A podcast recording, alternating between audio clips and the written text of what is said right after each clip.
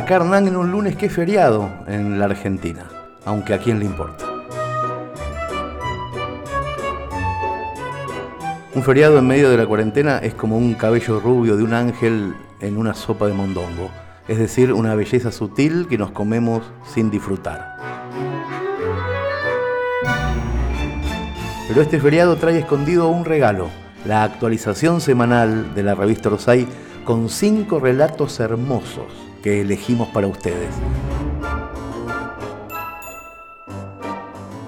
Ojalá encuentren al oírlos el cabello de ángel en el mondongo.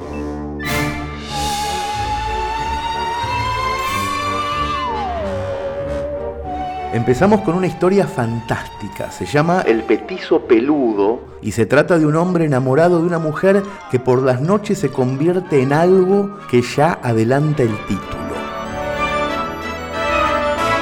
Si quieren saber más, escuchen con atención esta maravilla literaria del talentoso narrador israelí Edgar Keret, leído por nuestro muy admirado Miguel Granados.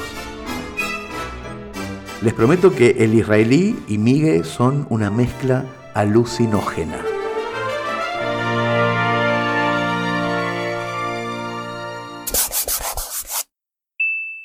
Sorprendido. Pero claro que estaba sorprendido. Salí con una chica, una primera cita, una segunda cita, un restaurante por acá, una película por allá. Siempre en sesiones matinales exclusivamente. Empiezan a acostarse, el sexo es espectacular. Y después llega también, ¿no? El sentimiento.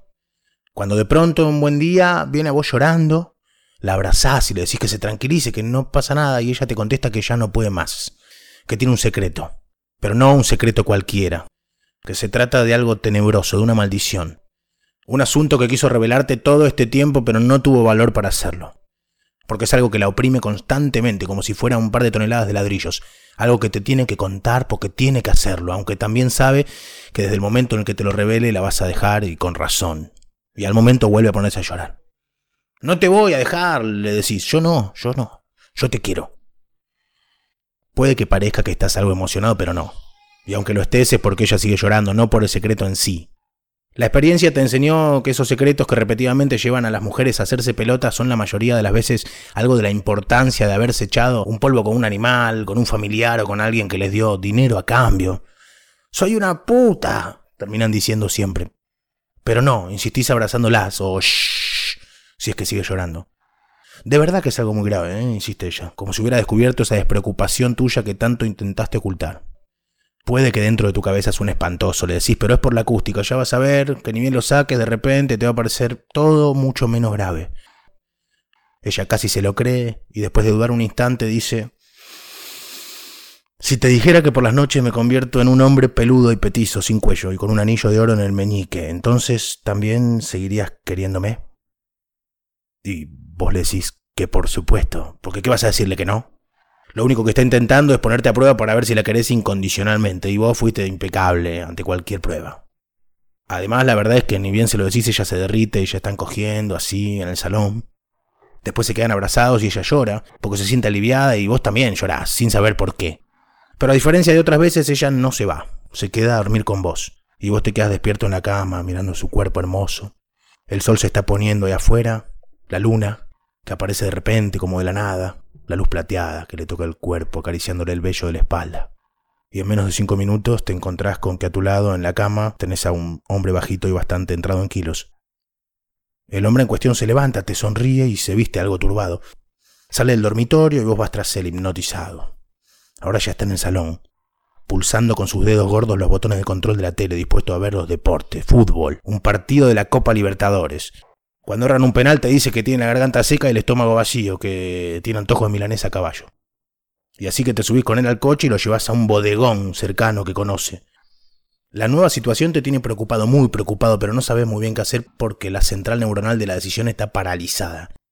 La mano mueve los cambios como la de un robot, y él en el asiento al lado tamborillea en el tablero con el anillo de oro que lleva en el meñique, cuando en un cruce con un semáforo, baja la ventanilla, te guiña un ojo y le grita a una mujer policía, Vení que acá tengo una cachiporra para vos, madre. Después en el restaurante comes con él hasta reventar, mientras lo ves disfrutar de cada bocado y reírse como una criatura, y todo el rato te decís a vos mismo que no es más que un sueño. Un sueño extraño, es verdad, pero de esos de los que enseguida te vas a despertar. A la vuelta le preguntabas dónde se quiere bajar, pero él se hace el sordo y pone cara de pobrecito. Así que te ves volviendo a tu casa con él. Son casi las 3 de la mañana. Me voy a dormir, le decís. Y él te dice chao, con la mano desde el puff y sigue con la mirada clavada en el canal de la moda. Por la mañana te despertás cansado, con un poco de dolor de estómago y le encontrás en el salón todavía dormitando. Pero en cuanto terminaste de bañarte, se levanta, te abraza con cierto aire de culpabilidad y te sentís demasiado confuso como para decirle nada. El tiempo pasa y siguen juntos. El sexo no hace más que mejorar día tras día. Ella ya no es tan joven, ni vos tampoco, así que un buen día te encontrás hablando de querer tener un hijo. Por la noche tu gordito y vos se la pasan bomba cuando salen, como nunca te la habías pasado en la vida. Te lleva a restaurantes y a bares de los que antes no te sonaba ni el nombre. Bailan juntos encima de las mesas, rompen platos y más platos como si la mañana no existiera. El gordito es un poco zarpado, sobre todo con las mujeres. A veces no sabe dónde esconderte por las estupideces que hace, pero aparte de eso, la verdad es que está bueno estar con él. Cuando se conocieron a vos, el fútbol no te interesaba demasiado. Mientras que ahora ya conoces a todos los equipos y cada vez que el equipo del que son hinchas gana te sentís como si hubieras pedido un deseo y se hubiera cumplido. Un sentimiento muy poco frecuente, especialmente en alguien como vos que normalmente no sabés lo que querés. Y así todas las noches. Te dormís con él cansado viendo los partidos de la Liga Argentina y por la mañana volvés a despertarte al lado de una mujer hermosa y comprensiva a la que también amás, amás no poder.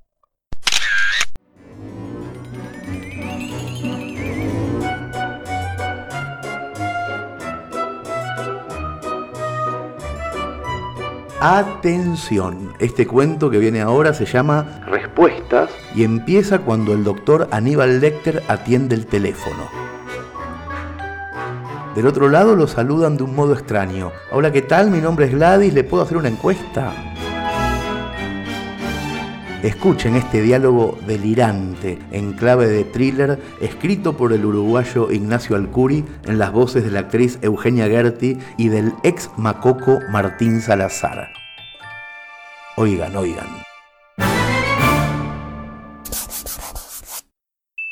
Buenas tardes, mi nombre es Gladys y llamo en nombre de la encuestadora Diagrama. ¿Con quién tengo el gusto de hablar? Debe haber un error. Estoy esperando una llamada de mi abogado. Solo le tomará entre 5 y 10 minutos. Está bien, tiempo lo que me sobra. Dígame su nombre, por favor.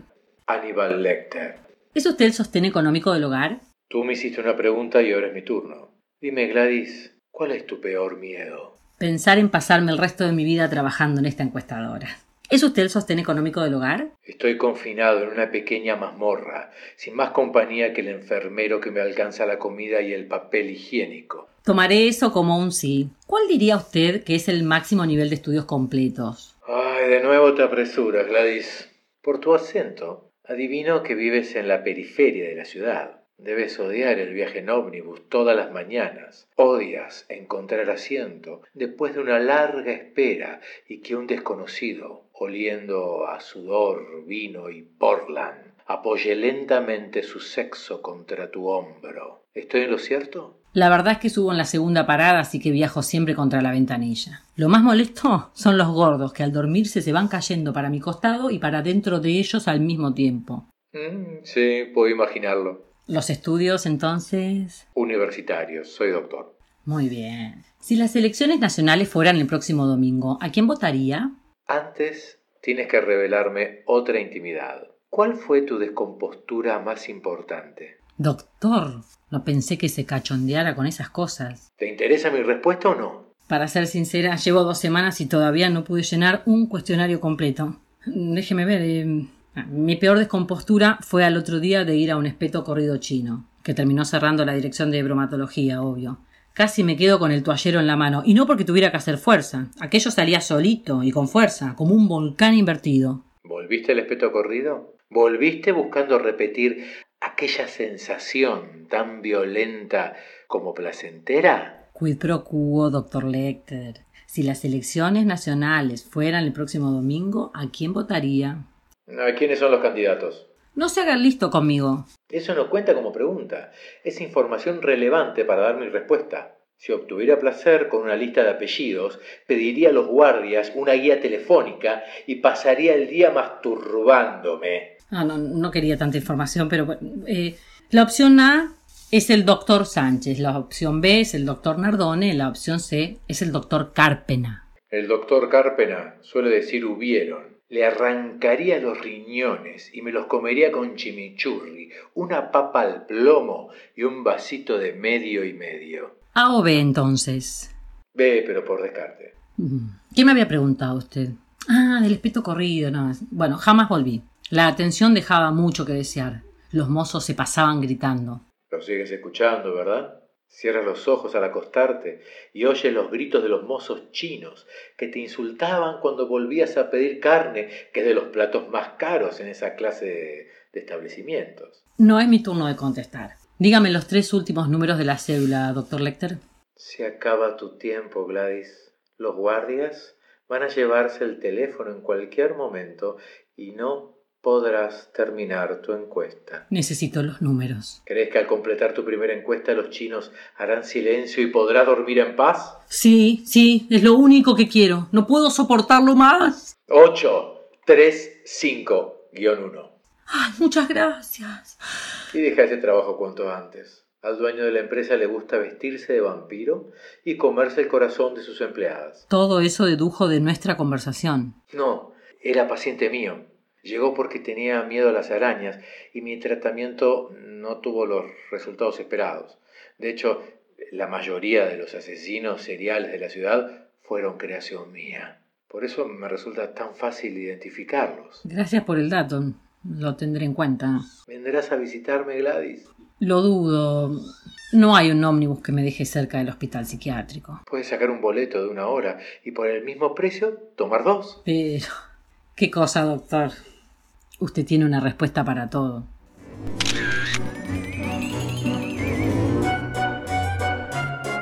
Seguimos con diálogos, pero estos son más reales. Andre y Lola son dos amigas que sueñan con tener su propia editorial.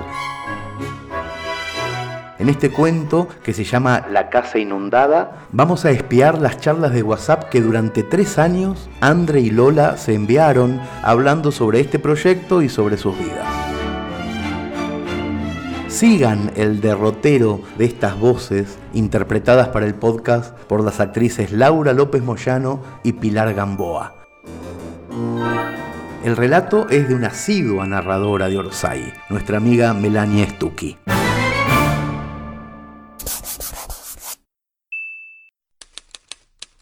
Noviembre 2017. ¿Podés creer que recién fui a comprarme un vino a la vinoteca de la otra cuadra y el que atiende me dijo que cierran a fin de mes? ¿Todo cierra? ¿Cómo es posible? La semana pasada cerró ese local de carteras de diseño en donde me compré la mochila Bordeaux, esa que vos decías que... Ay, para, para, para, que casi me mata una moto. Para, para, después te sigo grabando. Amiga, todo se está yendo a la mierda acá en San Martín. Están todos los locales del barrio en alquiler. Cerró la carnicería de los gordos que estaba hace 20 años. Yo no sé cómo lo siguen votando. Ya está, ya llegué a casa. Ahora te puedo hablar tranquila. Sí, ya sé. Soy la burguesa que se queja porque le cierran las vinotecas y los negocios de carteras. André, no me des más culpa de chica con privilegios. Igual di seis clases de inglés seguidas, cuatro a colegas abogadas de mi madre infumables. O sea, no quiero ser nunca una de ellas. Espera, espera que me abro el vino. Estoy alcohólica, te juro. Llegan las 8 de la noche y me tengo que servir una copa de algo. Escúchame, te quería contar una cosa. Le volví a escribir al de la editorial. Tres veces le tuve que escribir para que me contestara. Me dijo que no están recibiendo material, que la situación, que, no, que bla, bla, bla, bla. No me van a publicar nunca, estoy harta. Antes de seguir, ¿cómo, cómo está tu mamá? Tranquila, Lola. El otro día le contaba a Fabi de cuando publiqué la novela del tarado del editor que no paraba de tirarme flores, decía que era la máxima representante del trash poético conurbano y de cómo ahora no me contesta los mensajes. Voy a tener que hacer que la policía mate a algún otro primo mío para que me vuelvan a publicar. Mi mamá, insoportable, como siempre. Ahora parece que le bajó la presión. Yo siento que te lo hace a propósito para enloquecerte. No, no le des tanta bola a decirle que te vas a mudar. Porque algún día te vas a mudar, ¿o no? Yo también siento que lo hace a propósito. Pero es mi madre y no quiero que se muera sola. ¿Qué sé yo? Hablemos de lo importante. ¿Y si ponemos una editorial nosotras? Ay, no, no quiero transformarme en esa gente que no tiene nadie que lo publique, entonces pone una editorial para publicar a otro, para que después pedirle que lo publique a él. No, no, no, no, no caigamos tan bajo. Lola, de alguna forma hay que entrar en el juego. ¿Qué vamos a hacer? ¿Guardar todo lo que escribamos en la computadora? Yo quiero publicar, quiero que me lean. Espérame, empezó a llover fuerte. Tengo que poner las compuertas en casa.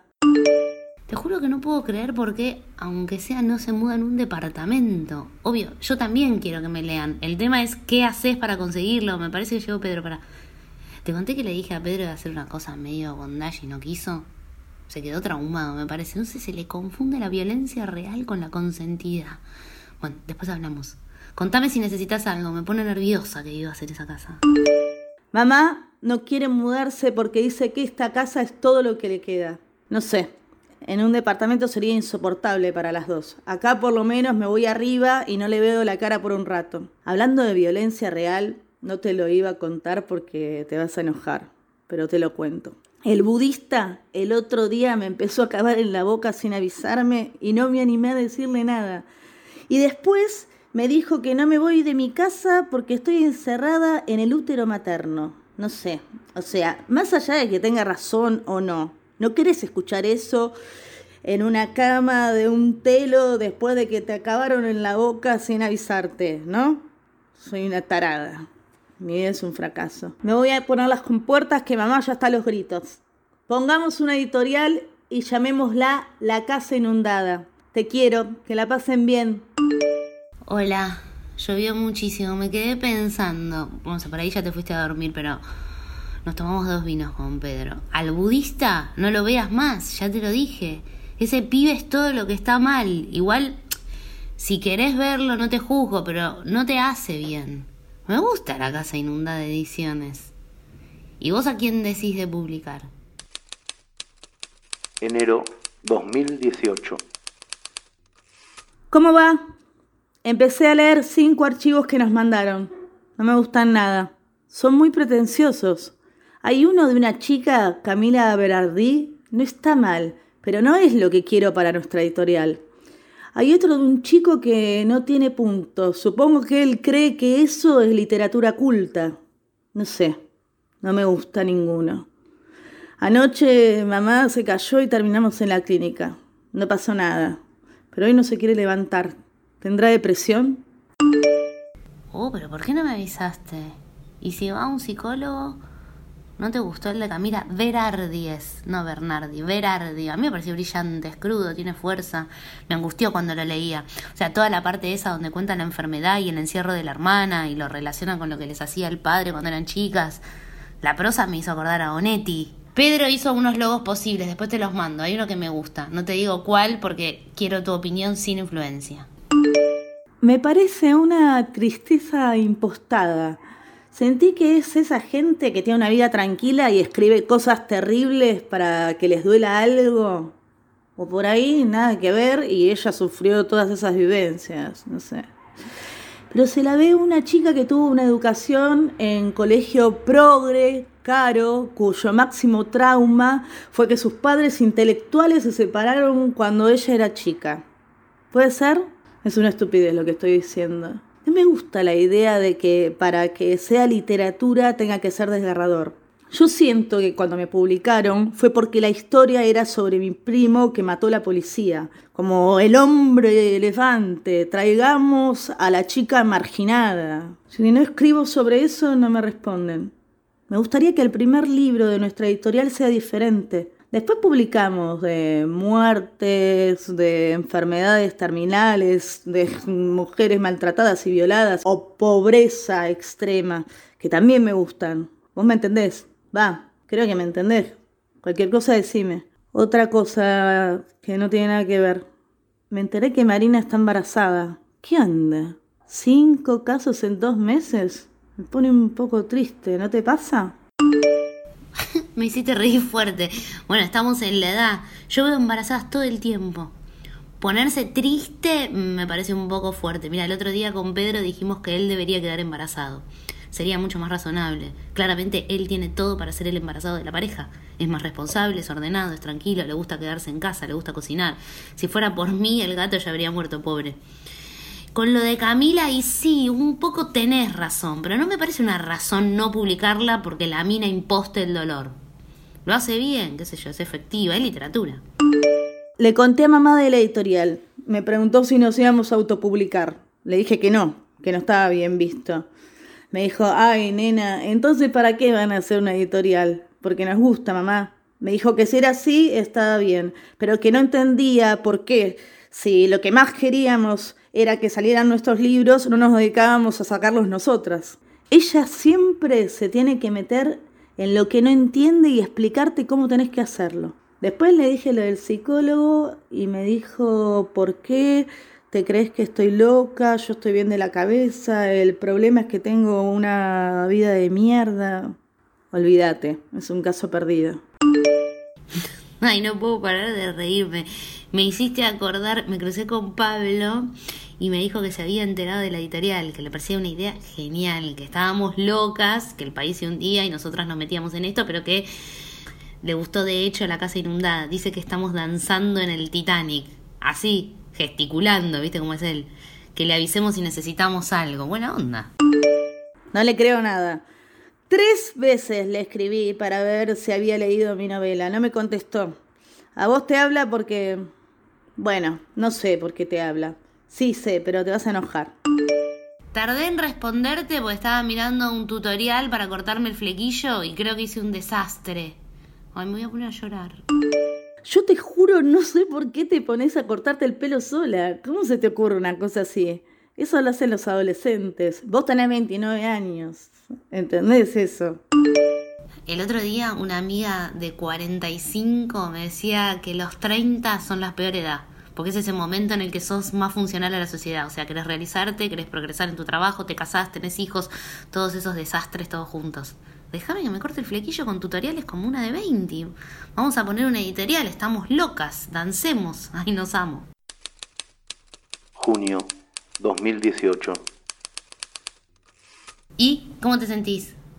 ¿Cómo llegaste a tu casa? Ahí me quedó una sensación rara. Después de que te fuiste nos quedamos con Pedro, Julián, Ana y Rita fumando y hablando y decían que estuvo bien, pero ¿estuvo bien? No había gente. No compraron libros. Ya sé que dedicarse a la literatura es fracasar, pero me parece que no estuvo muy bien. Yo estaba tan borracha que hay partes que no me acuerdo. Traje a Nick Drake a mi casa. Lo hice subir por la escalera de atrás. No sé por qué hice eso. Creo que mi mamá dormía.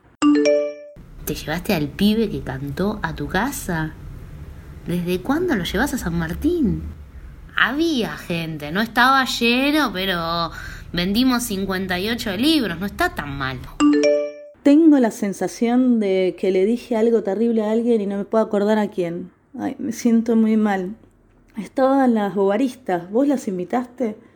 Sé que a Nick Drake le di un beso, me fui corriendo al baño, vomité y él me agarró y me dijo, te llevo a casa. No lo traje, él vino. No cogimos, dormimos, se levantó y se fue.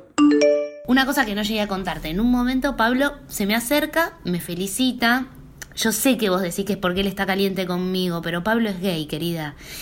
y me dice que, que, le gusta nuestro espíritu o algo así, que, y que nunca le había mostrado nada de lo que yo escribía, que le mande algo. Las bobaristas, no sé por qué se enteraron, pero está bueno que hayan venido. La que era amiga mía está viviendo en París, por ahí les contó ella desde allá, pero me parece raro. Pablo es bisexual y lo sabes perfecto, Lola. No se puede resistir a tus encantos. Las de tu look, linchera, chic son su debilidad. Yo, si fuera a vivir a Europa, iría a Berlín o a Londres. Bueno, para eso tendría que saber inglés. Debería retomar. Buscame una profesora amiga tuya, no de las bobaristas. Estoy por cumplir 30 y nunca viajé en avión. ¿Te das cuenta? Las bobaristas, cuando teníamos 20 años, me rechazaron un texto porque les parecía muy moderno. En realidad me discriminaron porque yo era una pobre bruta de San Martín. Ellas leían Flaubert en francés, excusez-moi. Yo no podía romantizar el siglo XIX porque en San Martín básicamente lo seguíamos viviendo. Paren todo. Estoy bajando las escaleras y escucho que Nick Drake charlando con mi mamá en la cocina. No se había ido, no lo puedo creer. Septiembre 2018. Me acabo de comprar un pasaje para ir a visitar a mi amiga, la que vive en París. Pedro me terminó de convencer, me dijo que aproveche que tengo alojamiento gratis. Estoy loca, ¿no? El dólar se va a la mierda y yo me voy a Europa. Para y hablando de esta locura, me acordé de vos. Porque creo que deberíamos pensar en un segundo libro. Y esta vez sí creo que deberíamos ir con el de Camila Berardi. La novela está buena, ella escribe bien. ¿Cómo anda Nick Drake? Basta, no le digas así, se llama Julián. No quiero publicar a una chica que escribe bien porque tiene plata y tuvo buenos profesores y no sé. Dale, hagamos una solicitada. Buscamos manuscritos de chicas pobres que no hayan tenido buena educación, pero que tampoco escriban historias desgarradoras porque hacer literatura con eso es fácil. Deberían hablar de cosas triviales, pero que en definitiva son la vida y no haya ninguna pose en eso, ¿te parece? No tiene sentido lo que estás planteando, Andrea. Ah, una tarada, me hiciste reír.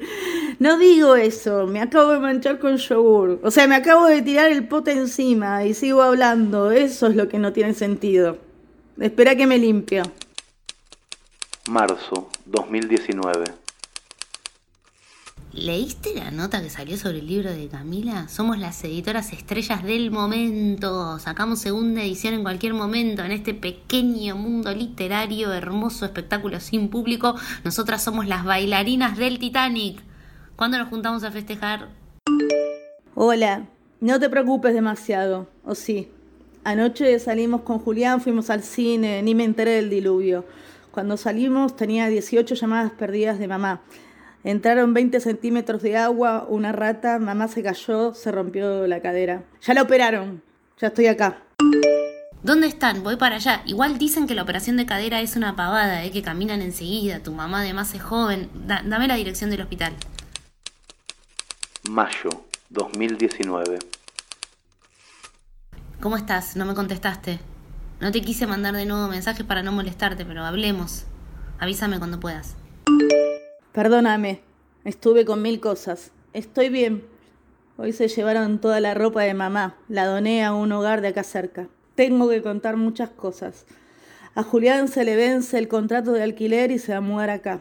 Ya sé que es muy rápido, pero no tiene plata. Quiere empezar clases de guitarra. ¿Vos viste lo que piden las inmobiliarias para alquilar? No se puede.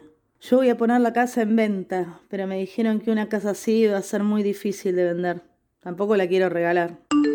No soy el mejor referente, ¿eh? Yo tardé cinco años en mudarme con Pedro. Soy un poco lenta para todo. Te tengo que hablar de nuestra editorial.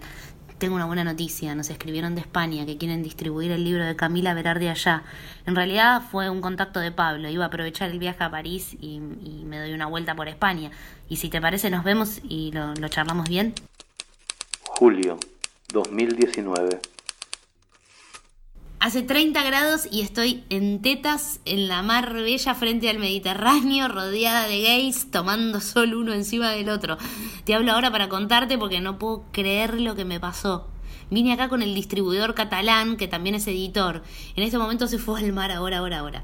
Nos llevamos súper bien de entrada. Dice que Pablo, no sé, le habló maravilla sobre mí y me dice que yo entiendo la literatura como él y que quiere que trabajemos juntos, que me quede. Suena todo un delirio, pero lo llamé a Pablo y le pregunté y me dijo que si me lo propuso por algo es y que, que los catalanes no hablan por hablar, que nunca te ofrecen nada y que si me preguntó es porque debe haber una oportunidad concreta y verdadera. Yo tengo la nacionalidad, así que por ese lado no hay problema, pero no sé cómo decirle que no y no quedar tan mal. ¿Vos estás loca? ¿Por qué le vas a decir que no? Acá hace mucho frío y se rompió la estufa y estoy esperando al técnico para que venga a arreglarla. Lo que me contás es soñado. Yo también te tengo que contar algo. Te dejo con la intriga. Bueno, tengo una vida en Buenos Aires, no sé, un novio, una editorial con vos. A mí me gusta mi departamento, el gato al que me, me olvido de alimentar. ¿Por qué me querría quedar acá? Lola, ¿por qué he soñado? ¿Soñado? ¿Por quién? La verdad es que el viaje me ordena las ideas. Tu mamá tenía razón, ¿eh? Ni sé para qué puse una editorial. Yo lo que quería era publicar mi libro. No sé para quién te parece tan soñado esto.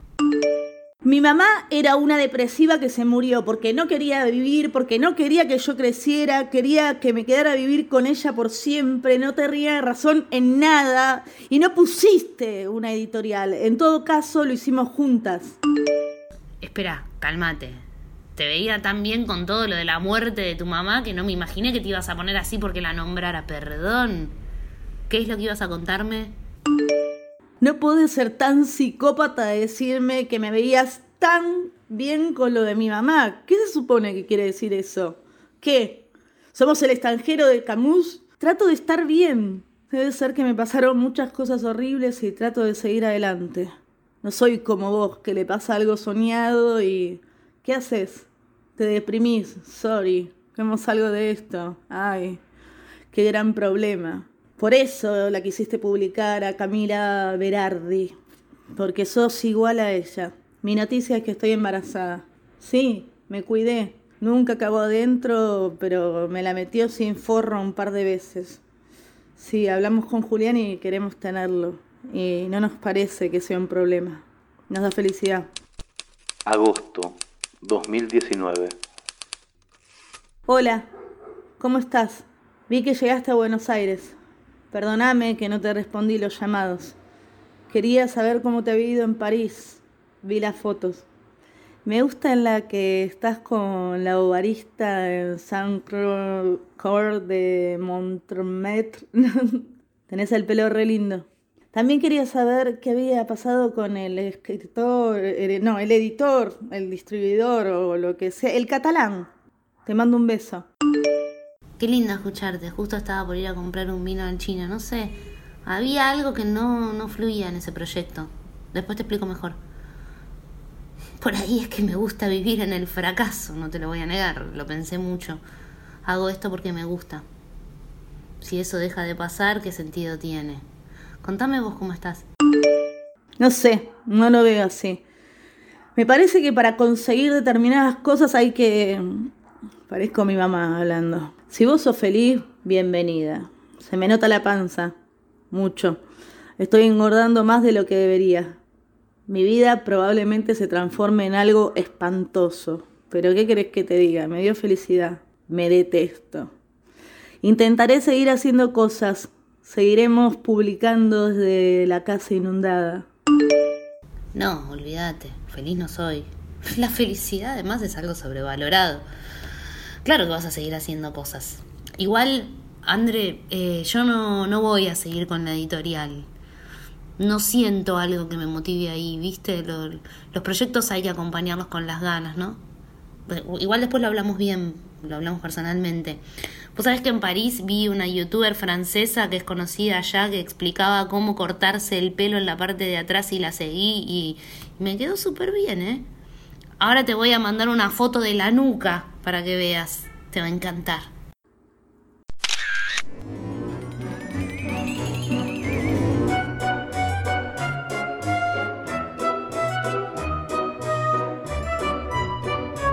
Cada 15 días Eugenia Sicabo nos recomienda un fragmento literario elegido por ella misma, como esos chefs que te dan de comer un pedacito de algo raro que te deleita.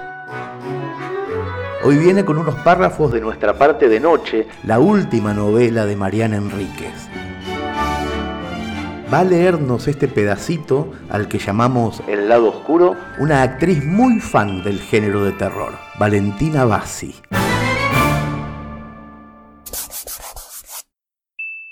Llegué al final de nuestra parte de noche de Mariana Enríquez con una satisfacción que hace rato no sentía al terminar una novela larga esa sensación de haber habitado un mundo único, perturbador, intransferible. No soy muy lectora del género de terror, pero este libro me atrapó de un modo inédito. Fueron días de irme a dormir y despertar pensando en sus personajes, sus escenarios, sus visiones.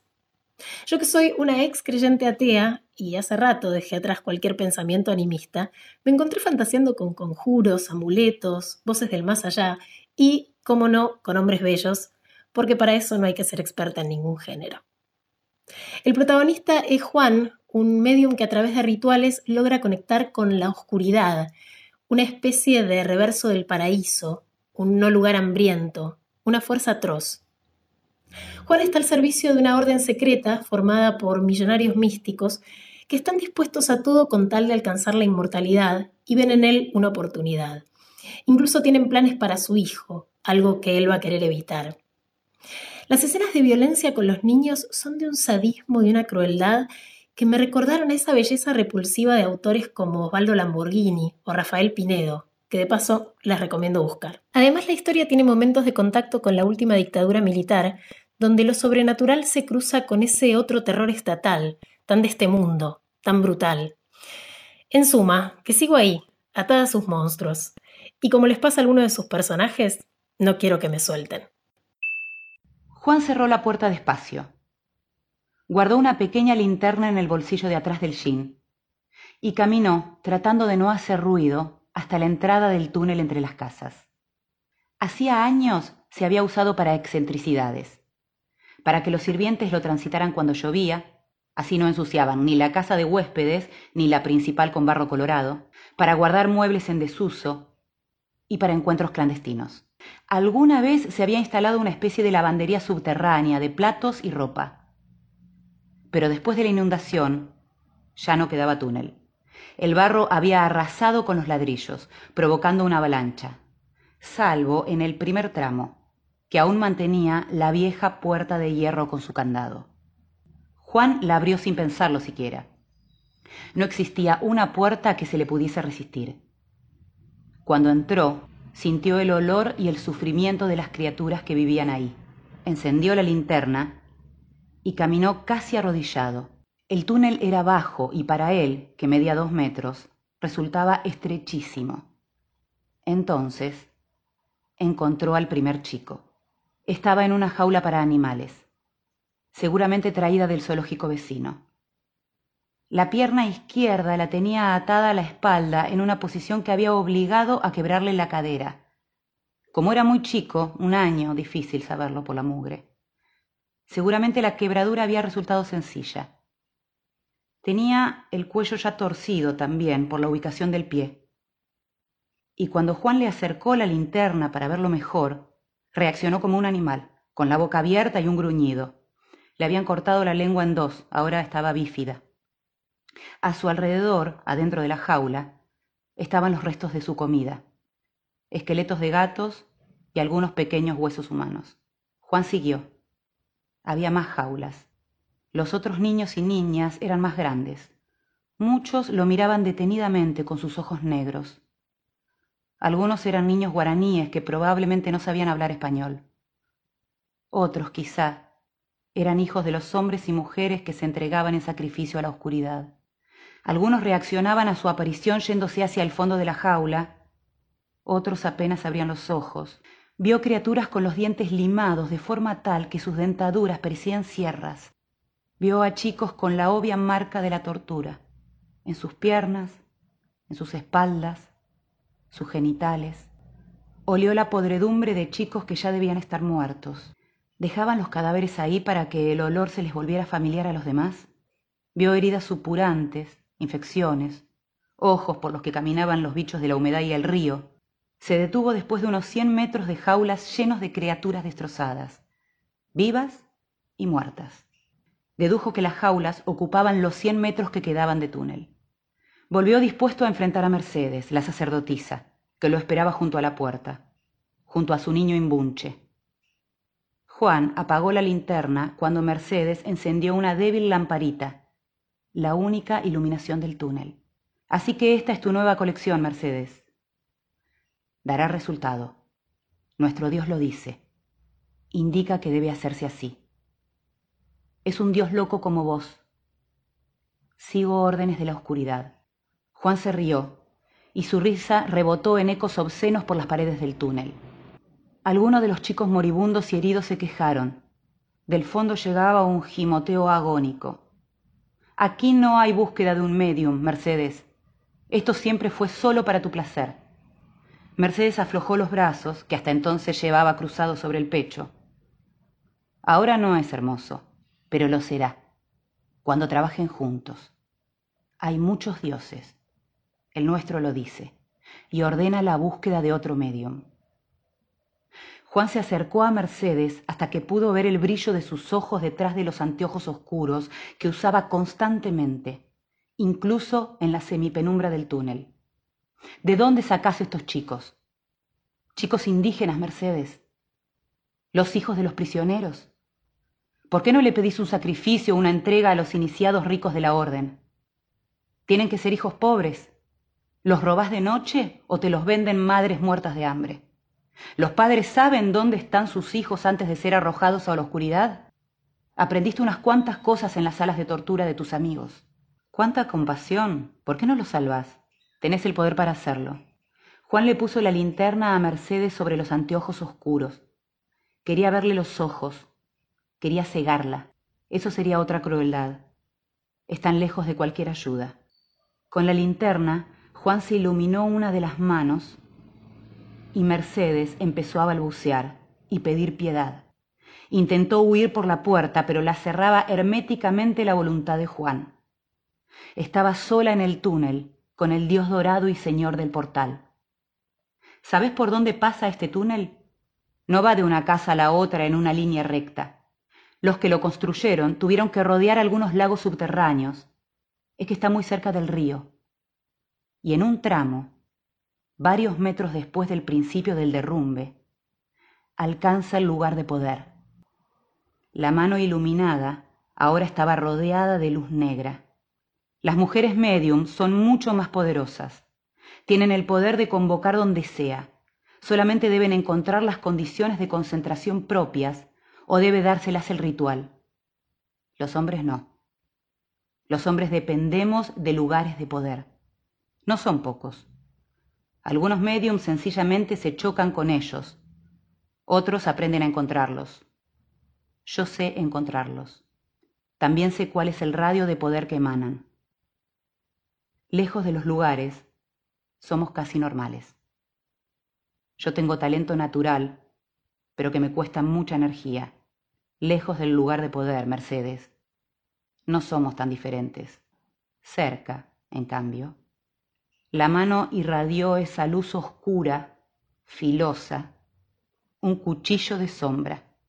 Se le acercó a la cara. Por suerte para vos, este Dios está aburrido y solo quiere saber si mataste a Rosario, si mataste a tu hija. Quiero que lo reconozcas, Mercedes, porque esta mano no te va a dejar piel sobre los huesos. Yo no respeto a la sangre, no sé qué significa eso. Mercedes temblaba. Juan metió los dedos entre las rejas de la jaula y con un movimiento sencillo degolló al niño imbunche, que apenas se movió. Su sangre caliente inundó los zapatos de Mercedes. El resto de los niños, enloquecidos por el olor salado, rugían. ¿Qué más? ¿Quién la ejecutó? Estuve con el chofer del colectivo que la atropelló. Ni siquiera recuerda el accidente. Fue enviado. Pudiste hacerlo con ayuda, claro. ¿Por qué? ¿Qué te dijo ella? El llanto de Mercedes sorprendió a Juan. Era convulsivo y triste, algo desesperado. Tenía un plan para matarme, ¿lo sabías? ¿No te lo dijo? Tuve que defenderme. Juan recordó a Rosario y sus pulseras de plata, su vincha blanca en el pelo, y que podía hablar guaraní con una rapidez que dejaba asombrado a todo el mundo. Rosario con sus perfumes caros y el lápiz entre los dientes cuando leía y se acomodaba el ventilador para que le diera en la espalda y no en la cara. Rosario con sus listas y sus dedos manchados de la tinta de la o de tiza, con delicadeza. Juan dibujó un círculo alrededor de la boca de Mercedes y en la mano abierta sobre la palma recibió los labios y los dientes de su suegra. Enseguida cauterizó la herida. Los gritos de Mercedes y los de los niños enjaulados lo ensordecían, pero continuó con su trabajo. Limpió cada diente con la lengua y masticó los labios ante los ojos desorbitados de Mercedes, que ya no sufría, porque cuando la herida se cerraba, desaparecía el dolor. Las cicatrices de las heridas que producía Juan nunca tenían la ternura de una herida reciente, eran duras y viejas. Después, atrajo la cara de Mercedes a la suya y limpió a lengüetazos todos los rastros de sangre en su mentón y en el cuello. Cuando terminó, la tiró al piso de un empujón. Debería cortarte la mano con la que golpeaste a mi hijo. Es nada para vos, ¿no? Pero con esto, y abrió la mano para mostrarle los dientes brillantes, algunos ennegrecidos por el cigarrillo y las emplomaduras. Tengo material suficiente para que jamás puedas volver a tocarlo, ni siquiera intentarlo. También puedo usarlo para controlarte y lastimarte de otras maneras. Mercedes gruñó. Con las encías al desnudo y los anteojos era ridícula, horrible. Juan no tenía nada más que decirle. Salió y cerró la puerta detrás de sí.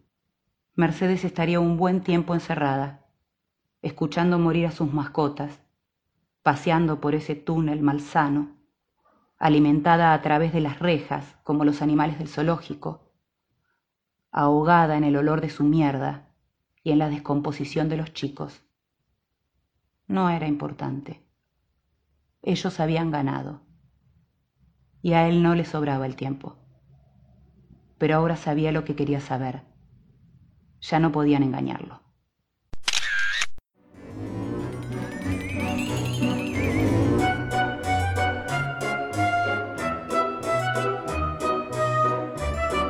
y cerramos con una nueva sección a la que vamos a llamar covers. Nuestros editores, Josefina Licitra y Chiri Basilis, recuperan para ustedes versiones cortas de grandes cuentos y yo después las leo en las medianoches de la televisión de la Argentina y ahora también en esta actualización semanal. Para el primer episodio elegimos reversionar El penal más largo del mundo, uno de los relatos futbolísticos emblemáticos de Osvaldo Soriano. En la web pueden encontrar este mismo cuento pero en su versión original.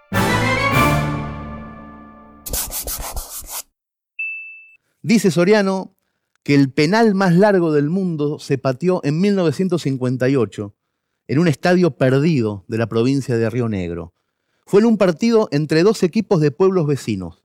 El Estrella, que era un club humilde, y el Belgrano, que tenía el presupuesto más grande de la liga regional.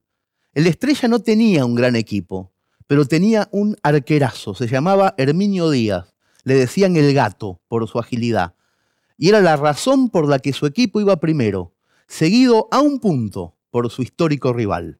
¿Quién iba a pensar que esos dos clubes que se odiaban iban a definir el regional justo en la última fecha. Nadie. Pero cuando ese histórico domingo llegó, ya tampoco nadie se hacía esa pregunta. Ahora solamente había que ganar. El humilde estrella tenía una ventaja. Jugaba de local y un empate le alcanzaba. Pero el Belgrano había logrado recuperar de una lesión al chino Gauna, su goleador, que le había jurado a su hinchada que esa tarde volvería al pueblo con la copa. El partido fue trabado, fue aburridísimo y se mantuvo 0 a 0 hasta el minuto 88. Pero ahí, en el 88, cambió todo. El chino Gauna se sacó de encima a dos defensores y cuando estaba a punto de patear desde el área grande, un volante de la estrella lo serruchó desde atrás. Penal, dijo el árbitro. Fue un escándalo en las tribunas, un escándalo en la cancha, los locales empezaron a increpar al referí con puteadas, los visitantes saltaron a defenderlo y en segundos se armó una batalla campal. Tuvo que entrar la policía y cuando las cosas medio se calmaron, el Tribunal de Disciplina en reunión de urgencia resolvió postergar los dos minutos restantes hasta el domingo siguiente sin público. Se reiniciaría el partido desde el penal. El lunes no se habló de otra cosa en todo el pueblo. El martes los equipos volvieron a entrenar. El gato atajó penales todo el día. Y a la tarde fue a tomar una grapa al bar. En el bar lo recibieron con aplausos, pero el gato estuvo callado hasta que en un momento dijo, el chino Gauna tira todos los penales a la derecha. Los demás en el bar asintieron y el gato dijo, pero él sabe que yo sé y todos en la cantina se miraron. Y el gato dijo, pero yo sé que él sabe que yo sé. Entonces tírate a la izquierda, gato, dijo alguien. No, porque él sabe que yo sé, que él sabe que yo sé, dijo el gato, y se fue a dormir. El miércoles el gato no fue a entrenar, y el jueves el cartero lo encontró caminando por las vías del tren. Hablaba solo. El cartero le preguntó, gato, lo vas a atajar, ¿no? Y el gato dijo, qué sé yo, ¿qué gano con atajarlo? La gloria, gato, le dijo el cartero. Y el gato dijo, la gloria va a ser cuando la rubia Ferreira me quiera besar. Eso es la gloria. Y se fue cabizbajo. El gato estaba enamorado. El viernes la rubia Ferreira estaba atendiendo la mercería del padre cuando el intendente en persona entró con bombones y le dijo, esto te lo manda el gato Díaz. Hasta el lunes, el gato es tu novio, ¿me entendiste? El sábado, la rubia y el gato fueron al cine. Él quiso besarla en la oscuridad del cine, pero ella lo frenó suavemente y le dijo que el domingo a la noche quizás lo besaba, después de que atajara el penal en el baile. Y entonces el gato, por primera vez en toda la semana, sonrió. El domingo, los dos equipos salieron a la cancha vestidos y concentrados, como si fueran a jugar el partido entero, aunque solo tuvieran que jugar dos minutos. El gato se paró abajo de los tres palos sonriendo. El chino Gauna lo miraba fijo desde el punto del penal. Cuando el referí dio la orden, el chino golpeó la pelota con fuerza y el gato voló decidido al palo derecho, rozó la pelota con la punta de los dedos y la sacó al córner. Ah, el pueblo estalló en festejos. Y el gato estaba en la gloria, Vio el gato su foto en la tapa del diario, vio las caras de felicidad de sus vecinos desde el balcón de la intendencia, él estaba con la copa en la mano, vio las luces del baile, sintió el beso de la rubia Ferreira en sus labios, vio el altar iluminado de una iglesia, la vio a ella, la rubia de blanco, con un ramo de flores, vio a la rubia Ferreira desnuda en el lecho nupcial, vio el rostro del primer hijo de los dos, vio el futuro, lo único que no el gato porque estaba distraído pensando en todo esto. Lo único que no vio fue que Belgrano sacó rápido el córner, no vio el centro entrando al área, no vio al chino Gauna cabeceando de sobrepique, no vio que la pelota se metía en el arco. Después del partido, el gato Díaz colgó los botines y desapareció del pueblo. Tres días después lo encontraron muerto en las vías del tren. Dijeron que se había matado porque no pudo soportar la humillación de la derrota. Solamente muy pocos sabían la verdad.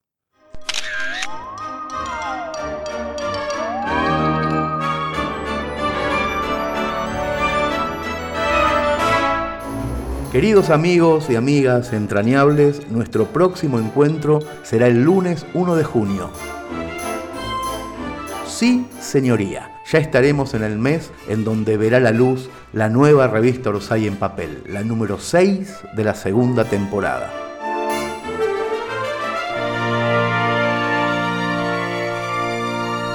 Me imagino que ya la reservaron, pero si la respuesta es, uy no, me colgué, recuerden hacerlo. No queda mucho tiempo, sepan que Orsay se compra únicamente en preventa. Cuídense, ya falta poco para que salgamos a la calle en todos los sentidos de la frase.